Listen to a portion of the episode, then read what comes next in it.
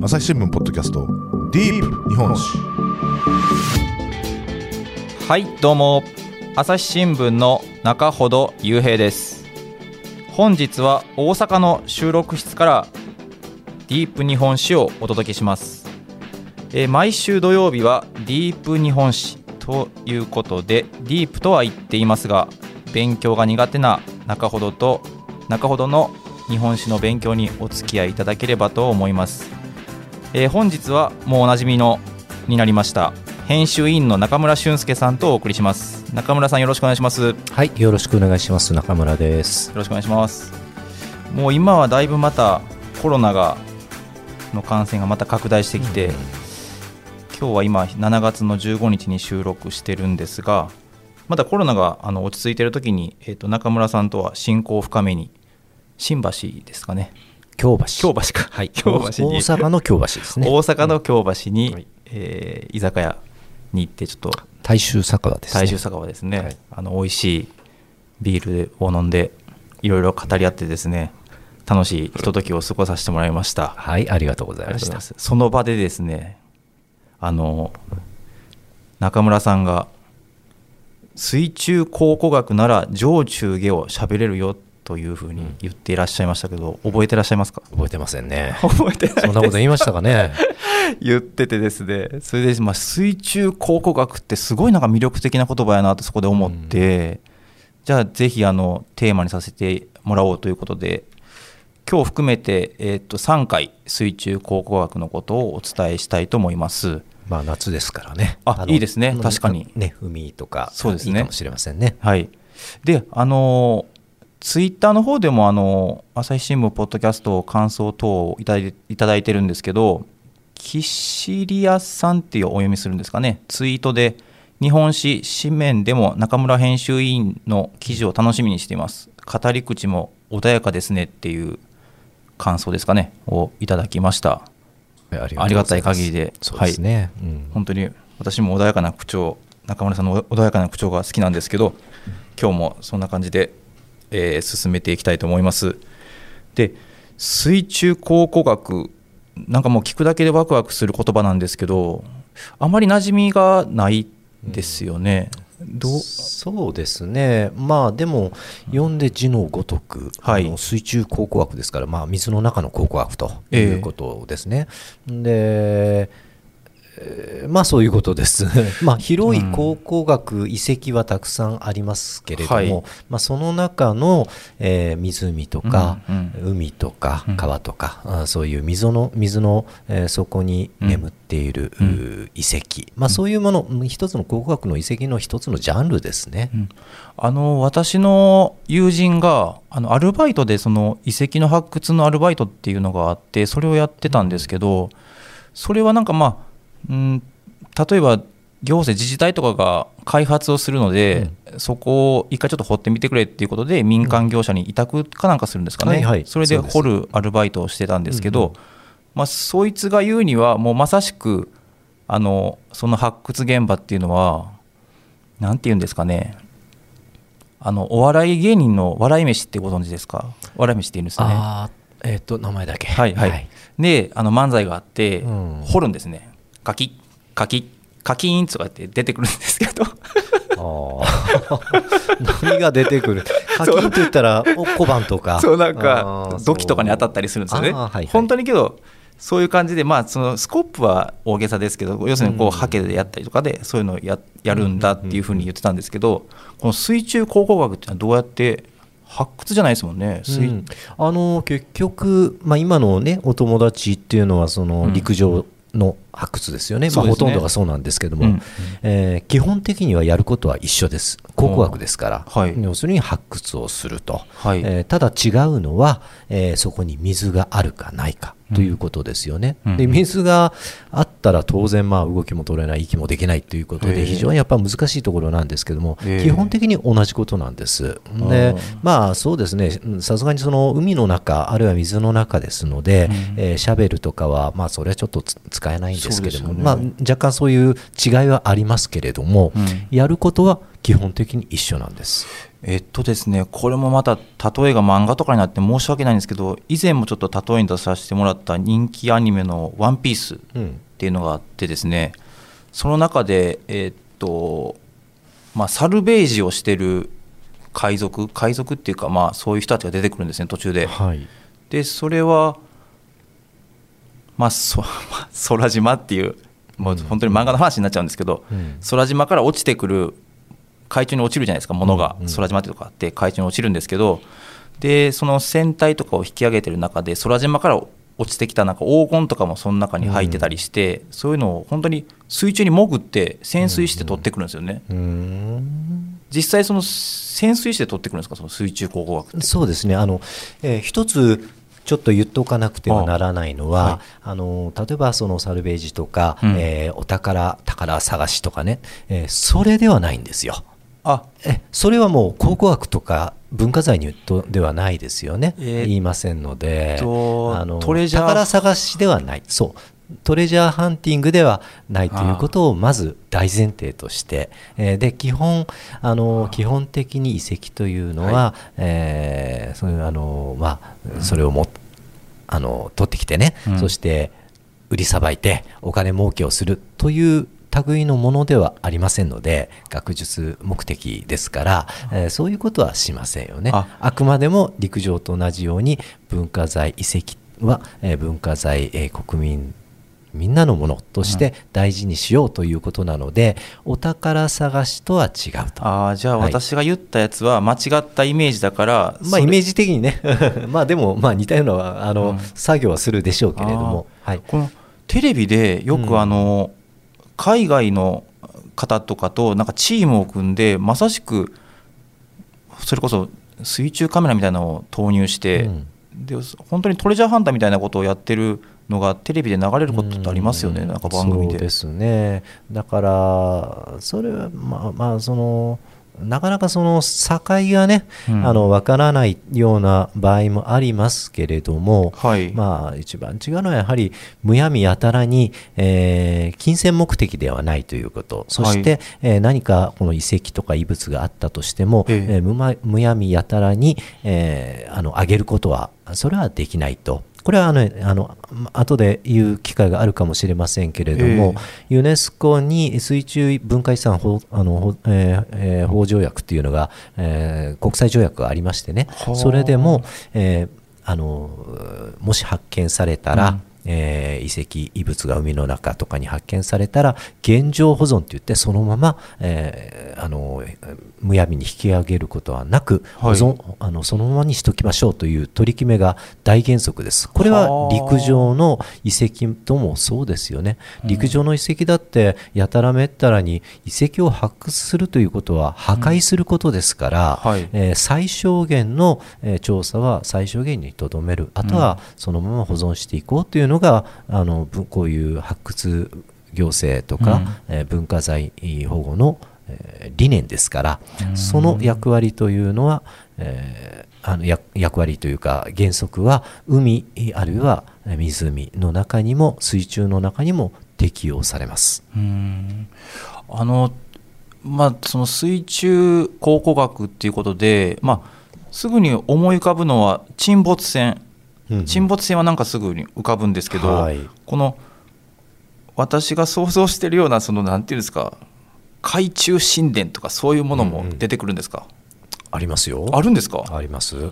あのさすがにねあのアトランティス大陸とか、はいはいはいあのムー大陸とか。はいまあそういうのは、あれは さすがにムームーの世界というか、超科学の世界で、ええそのあまり学術的ではないんですけどね、ええあのほとんどは海といえば、やっぱし船です。船はあの我々が交易する、あるいは移動する手段はもう船ですからね、うんはい。えーでその中に、えー積み荷はたくさんある、うん。で交易する、うん。あのースパイスとかね、陶磁器とかねいろいろありますよね。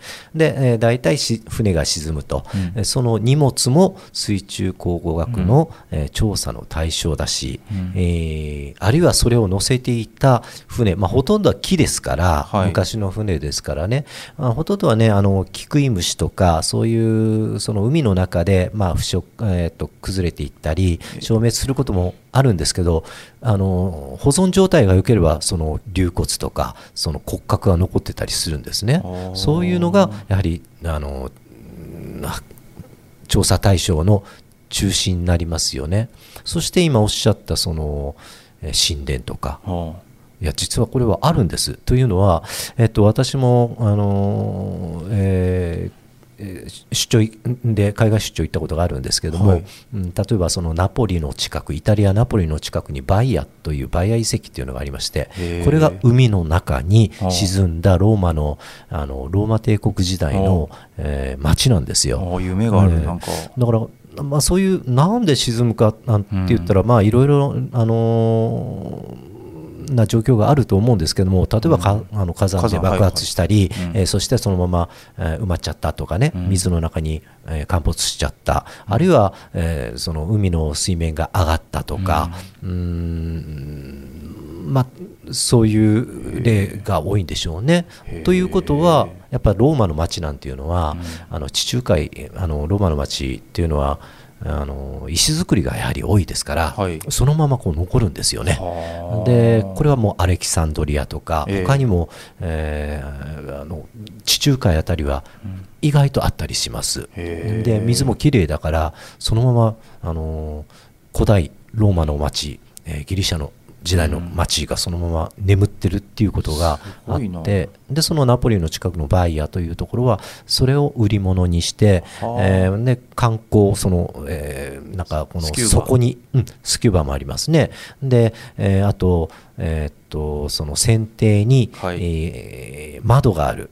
はい。えー海の中を見るようなその観光船とかね、そこにお客さんがいっぱい乗っけて、えーあのーまあ、観光資源になってますよ。えー。え実際見たんですか？あももちろん見たし取材したし乗りましたよ。え取材で行ったんですか？もちろんです。当たり前です、ええ当然です。です。から連載しましたよ。だいぶ前ですけどもね。それなんかロマンというか、それはそういう沈んでしまった町っていうのは、うん。その過去の文献で残ってるんですか？そのそこにそういう町がありましたっていうのは。あのそういう時もありますよね、あのひょっとしたらあれはちょっと間違ってるかもしれませんけれども、えっと、アトランティスはあれは確かヘロドトスかなんかの歴史かなんかの中にあったんじゃないでしょうかね。だからすあのそういうえ大陸大陸というか町が沈んだとか確かヘロドトスだったかちょっと違ったかもし違うかもしれアません。トランティスってどうう、いう大陸国国ですか？うん、なんでしょうね。なんかまた見たことないからわからない名前がまたなまだ名前がまた神秘的ですよねアトランティスって、ねえ。ムーンもそうですけど。あの僕の頃はねやはり小さい頃は海のトリトンというのがあの手塚治虫のねあわかりますわかります、あの漫画がありまして。私あれなんですよ、ええ。あの不思議の海のナディアって。ああ。それ多分あれめ NHK のね、ええうん。コナンの後ですかね、はいそうですかね。そそういう感じでやっぱりなんかすごいロマンというかうん。ありますよねやっぱり、うん。確かあのトリトンが戦うのがそういうアトランティスの関係のその、敵じゃなかったですかね。それともトリトン族がアトランティスの大陸の末裔だったかな。ちょっと忘れました。ディープ日本史 SDGs シンプルに話そう。パーソナリティの木田光です。ニュースの現場からお聞きの皆さん。朝日新聞ポッドキャストには他にも番組があるって知ってますか？最近よく聞く SDGs という言葉。優等生的綺麗事。うさんくさい。そんなイメージを持っているあなたも大歓迎。まずはシンプルに話してみませんか？複雑な世界がちょっと生きやすくなるかもしれません。アプリから SDGs シンプルに話そうで検索してください。でさっきあのキクイムシっていう話があったんですけど、はい。まあ、海の中でそういう木を食べる虫がいるんですね、いますね。であの地上だとそのまあ、地上でも保存はまあ難しいとは思うんですけど、うん。水中なんかで保存って言ったらこれまた難しそうなイメージがあるんですけど。難しいでしょうね、まああのーこう積極的に我々ができることないんですよね。ね。結局たまたま状況が良かったから残って遺跡となるわけで、まあ、それ以上のことは僕らもできませんよね。ただ、うん。発掘をしたりすると、まあ、どうしてもあの環境を変えてしまうと、はでまあ、どうやって、えー保存するか。例えばその、ま、そこにあの銅の、えー銅ね金属のネットでかぶせて、えー保存するとか、まあ、実際そういう例もあるんですけども、はい。えーそういう保存の仕方なんですけれどもね、うんうんまあ、少なくともあの陸上のように土をもう一回埋めあのかぶせて、はい。で埋め戻して保存するというよりもですねやっぱし海の中っていうのは海流とかでうん。砂とかがどんどんどんどんこう、まあ、状況も変わりますしね、ええ。ちょっとにあの陸上のその保存の方法とは、あー少し違うんですよね。まあ、それほどたくさん発掘された例がないので、はいまあ、はい保存うんしてる例っていうのも、まあ、なかなか少ないですけどね。そうなんですね。でさっきあの船の中であのいろいろその香辛料とかうん。もいろいろあのはい。出てくる場合があるってことなんですけど、うん。それらも持ち出さずにその水中で確認するわけですか？あの最小限の引き上げはやったりはしますよね。あうん。あのそれはもう陸上と一緒ですよね、はい。発掘したら、もうそのままにすると、あのなくなっちゃいますから、うん。でまあ、発掘したらその責任を持って、ええ。えーちゃんと、あー引き上げて大事に保存すると、まあ、もちろんほとんどは現状保存が原則なんですけれども、うんうん。えー必要な分はまた調査研究で上げるということはあります、まあ、これは陸上と一緒です。はい。はい。で私すいませんあの本当にこの今回の収録に際してまでその水中考古学っていう言葉を聞いたことがなかったんですね。うんうんでこの分野っていうのは最近あのうん生まれた分野っていうんですかね。は新しいんですか？比較的。結構長いんですよ。ただ調査例がないので、はい。ほとんど知られていないっていうだけなんですけれどもね、はい。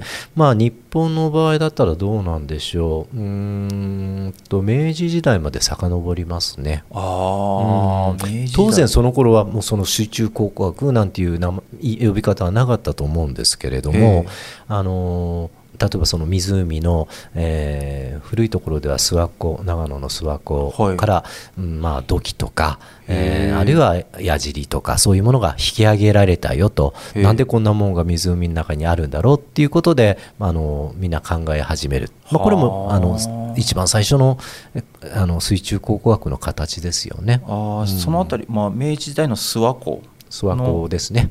あの確か明治時代のもう後半もう最後の方だったと思うんですけど。じゃあそのあたりから始まるんですね、日本の。日本の場合はそうでしょうね。あじゃあ世界はもっと早い。うん、世界は、まあうんまあ、どういう例があるか私もそこまではよく分かりませんけれども、あの多分さっきのバイヤーとかアレキサンドリアとかですね、あるいはそのえギリシャ文明の中でも沈んだものがありますし海から引き上げられるそのギリシャの彫像とかもある、うん。うんということは、えーもうその段階で水中考古学っていうのは始まってるんですよね。はあ、うん。そっかそっか。あとトレジャーハンター、うん。まあ、今みたいにそういう学問的なえー目的とうん。トレジャーハンティング、まあ、その境がなかった時も、うん。まあ、ある意味、あのーそこに学術的な要素がひょっとしたらあったかもしれませんよね。宝探しの中でも。うん。で結果的に宝探しなんだけどでも、えー結果的にいろんなものが出てきて、えー学術的にも寄与することになったという例も、まあ、きっとあるんじゃないですかね。そうなるとやはり、はいはいまあ、水中考古学と言えるかもしれませんよねそれもねの走りとうん。は言えるかもしれません。それあれですか？ななんかやっぱりあのうん地上まあ地上もそうですけどまあ海で、まあ、す水のところで探すとなるとソナーみたいなもので探索して目星をつけて潜るんですか、うんうん。あのー偶然見つかる時もありますけれどもまあなんせほとんど海というのは広大ですからえね。えそこにいざ何かを見つけようとしてもあのーうーんまあ砂砂粒の中から針見つけるようなもんでもうわっと難しいかもしれませんけれどもね。ただやはりあの記録とか、うん。えーここら辺で沈没したよというような古文書とかが残ってたりすると、おー。あーひょっとしたらここら辺にあるんじゃないかないかということで、えー調査をする時があります。はで、えーまあ、その時に、えーやたらめったらこう潜ってみても、まあ、当然見つかるわけがないですよね、あまりに広大ですから。ね。じゃあその時にどうするか、最近だと、えー音波探査とか、あうんあ、うん。ソナ上から当てるんですかねはい。そう。音とかねあの音波とかを当てながら、まあ、最近はもうそれはもう技術が進んでる、うん。あの昨今の話ですよ、うんでも船からこれはあのそういう音波を発射して、えーする機会があってその跳ね返りによって障害物を見つけると、えーこれはあのそえーちょっと専門的になりますけれども、えーサイドスキャンソナーとか、えーサブモサブボトムプロファイラーとかですね、そういうあの機械がありましてね。これってまあその沈没船だけじゃなく、うん。いろんなその調査にも用いられるんですけれどもね、あうん。のーそれを利用しすることが多いですね。釧路沖で事故があったじゃないですかあの観光船が沈没する、はいはい。あれも確かそうソナーみたいなやつで確かそうでしたかね。うん。みたいな記憶があるんですけどねね。ううんん。で私あ私も本当にいろいろ知らないことが多いんですけど、うんこの水中考古学が考古学という言葉を私が聞いたことないっていうのは、うんなんか、まあほとんどそうだと思いますよ。これはな,、うん。なんでなんでというか。あそれはもう調査例が少ないからです。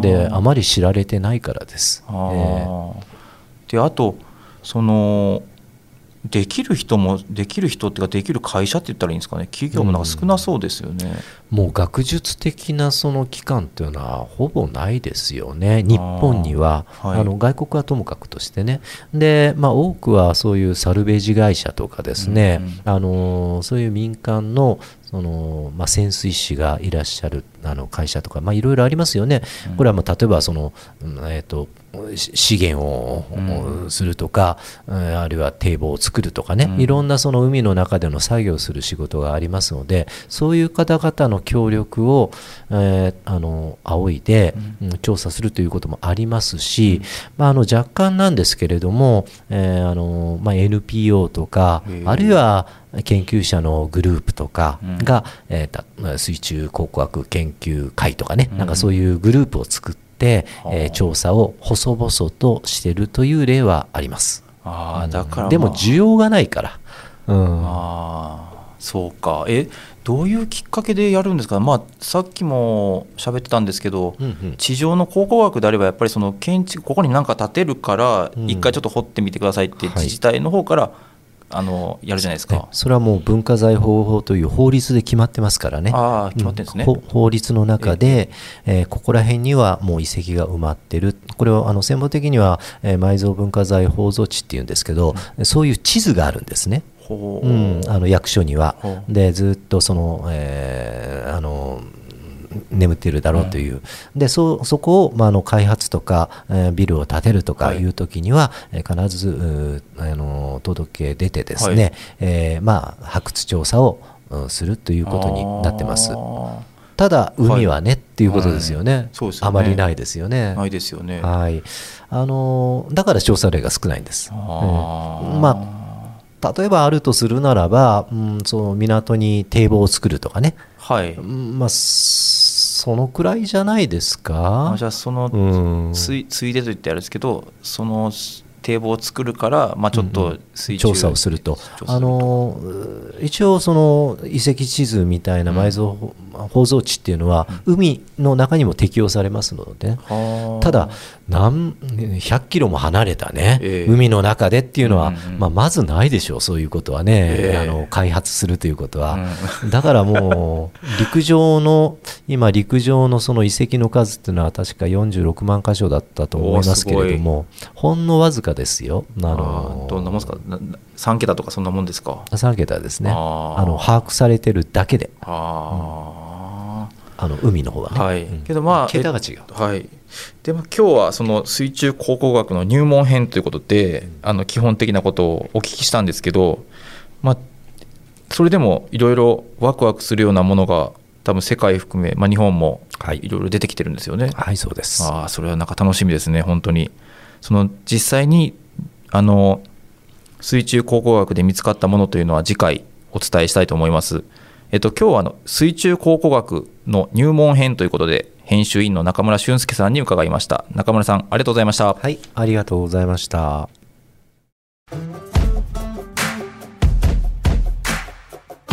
朝日新聞ポッドキャストディープ日本史はい、えー本日は水中考古学について編集員の中村俊介さんに話を伺いました、えー中村さんが書かれた「水中考古学新時代観光相次ぐ書物が関心を後押し」という朝日新聞デジタルの記事は概要欄に URL を貼り付けますんでぜひ皆さん読んでみてください。えー、と中村さん最近はどういう取材をされてるんでしょうか？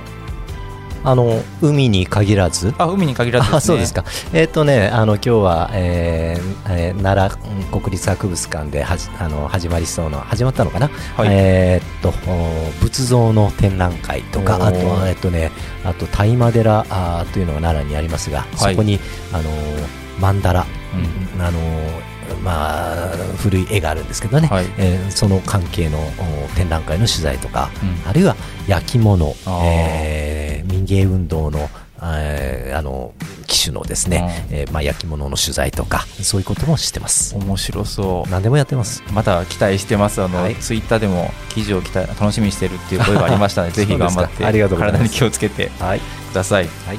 えっと、それではあの朝日新聞ポッドキャスト、えー本日も、えー最後まで聞いていただきありがとうございました。朝日新聞ポッドキャストでは、えーご意見やご感想も募集しています。概要欄に貼り付けたお便りフォームなどからぜひぜひお寄せください。朝日新聞ポッドキャスト朝日新聞の中ほど雄平がお送りしました、えーディープ日本史ほなまた来週会いましょう。